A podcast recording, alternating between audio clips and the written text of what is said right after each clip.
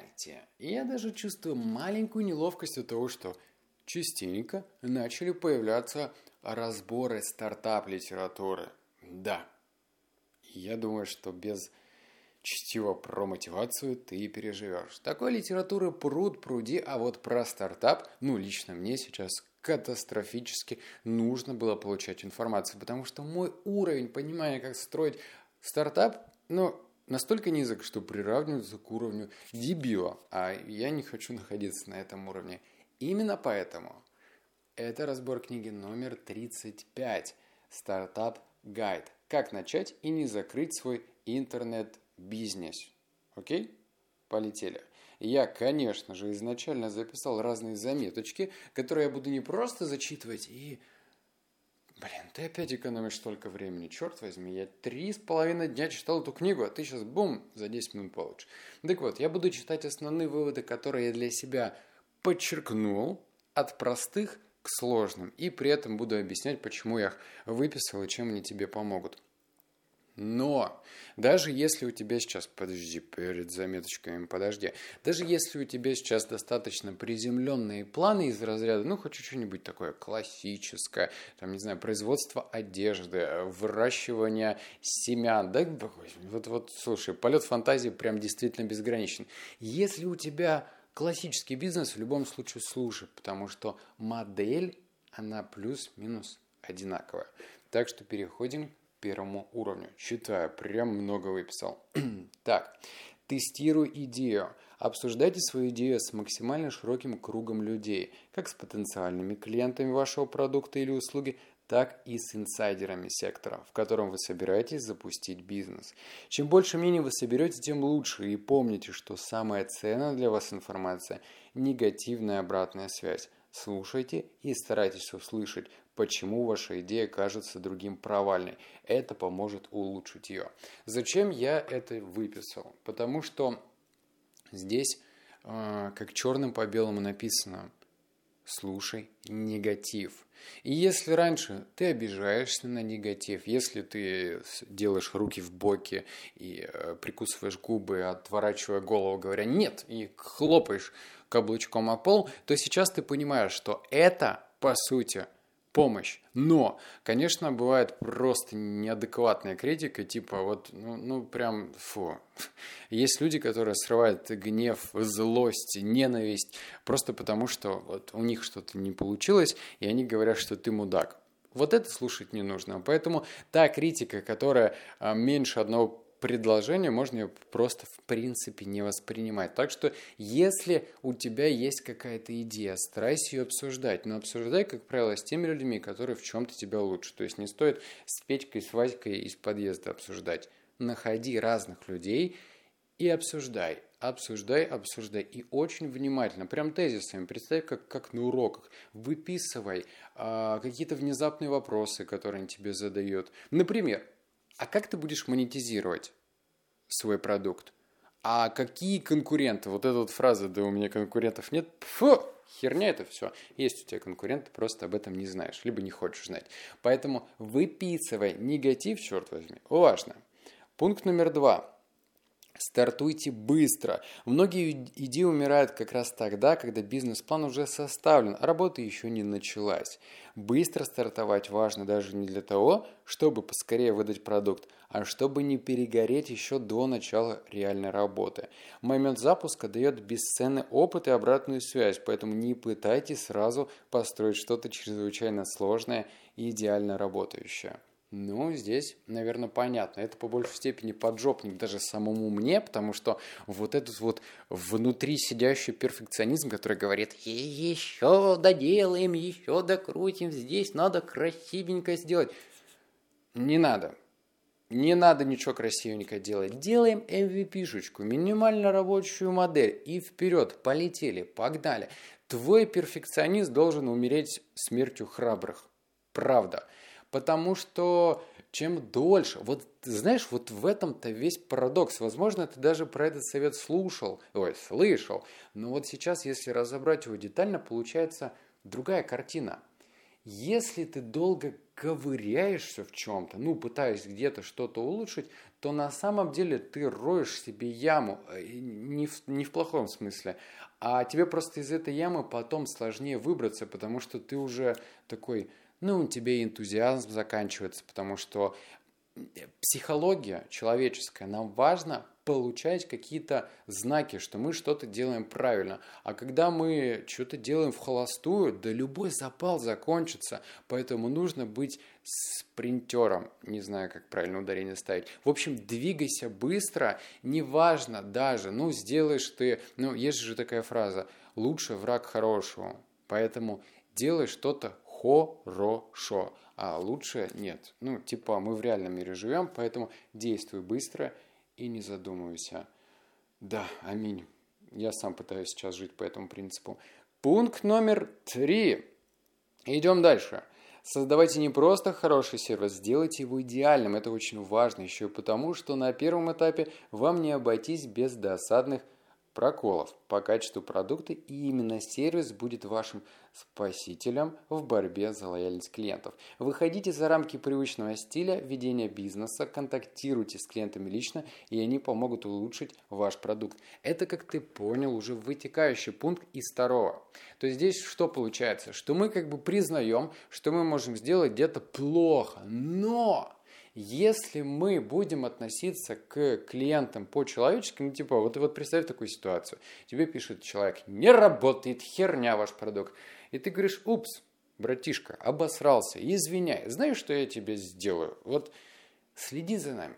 Мы обещаем исправить эту ошибку в короткий срок. Но если ты будешь за нами следить, мы какие-нибудь плюшечки, бонусы лично будем тебе давать. А ты, дружище, становись тем человеком, который будет, ну, как-то следить и, и там из-за кулисов помогать, что да как. А мы с своей стороны поможем тебе. В общем, неформальный стиль это ок, особенно в наше время, потому что все устали от ну, вот такого стандартной э, беседы, я не знаю, на, на почту. Ну, я думаю, что ты видел. Здравствуйте. Хочу презентовать вам свое предложение. Ну, вот, вот, вот ну, как вообще можно так писать и разговаривать?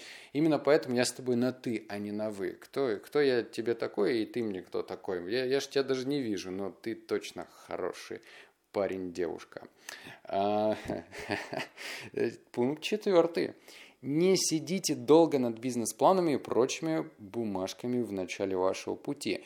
Это относится только к ранней стадии. С самого начала вам надо понимать идею, основные гипотезы и то, куда уходят деньги и откуда будут приходить. А планами озаботитесь позже, когда у вас на руках будет проверенный MVP. Что это значит? Это значит, что даже, ну, а, стоп, я же даже не сказал, минуточку. Эта книга, это по большей степени, представь себе, очень концентрированы выжимки успешных стартаперов и венчурных инвесторов. И когда эти стартаперы пишут даже тебе прямым текстом, что бизнес-план не нужен, ты можешь вот так просто взять этот кулачок бумажки, так и кинуть его куда-нибудь далеко. Поэтому никогда не задумывайся над бизнес-планом, ты должен по большей степени думать насчет того, а как это приложение гипотетически может работать и как придумать систему доходов. То есть тебе нужно сосредоточиться на самом важном.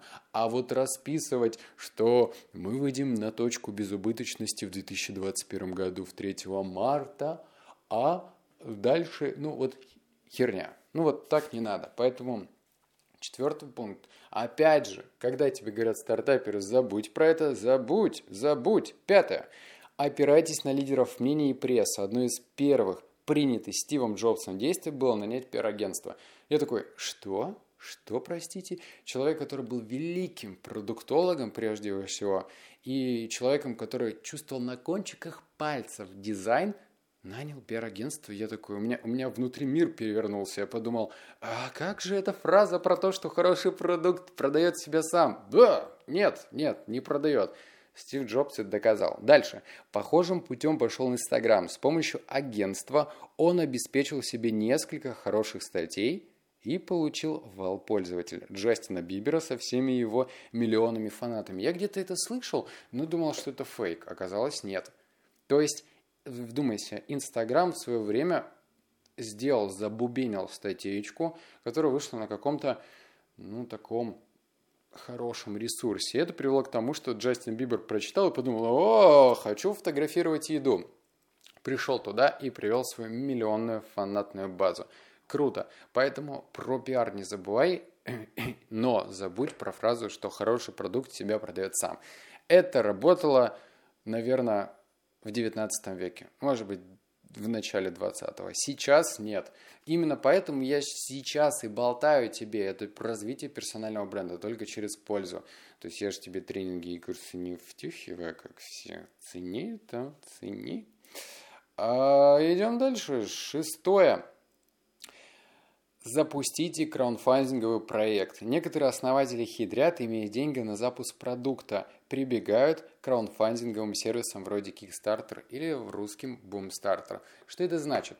Это значит, что я в очередной раз, когда думал, что а было бы прикольно это сделать, себе отвечаю на вопрос. Не сделать, а надо прям сделать, вот прям сделать, сделать.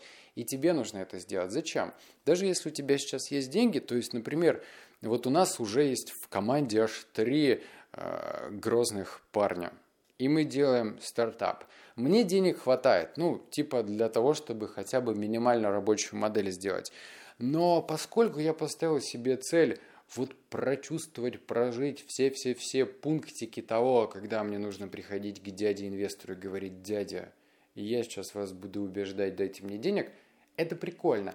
Но помимо всего прочего, пока я буду э, топтать э, в проходные этих всех инвесторов, я думаю, что нужно сделать еще клевую, вкусную презентацию на бумстартере, потому что даже не с точки зрения деньги собрать, а с точки зрения прорекламировать свой продукт, потому что тебе нужно быть фанатиком своего бизнеса и трубить во все трубы, рассказываю о своем проекте. А Boomstarter это как раз-таки ну, стартаперские площадки. Поэтому, кстати, вот прослушаешь эту запись, посмотри, что там на Boomstarter. По-моему, он еле дышит у нас в России, но все-таки хоть что-то.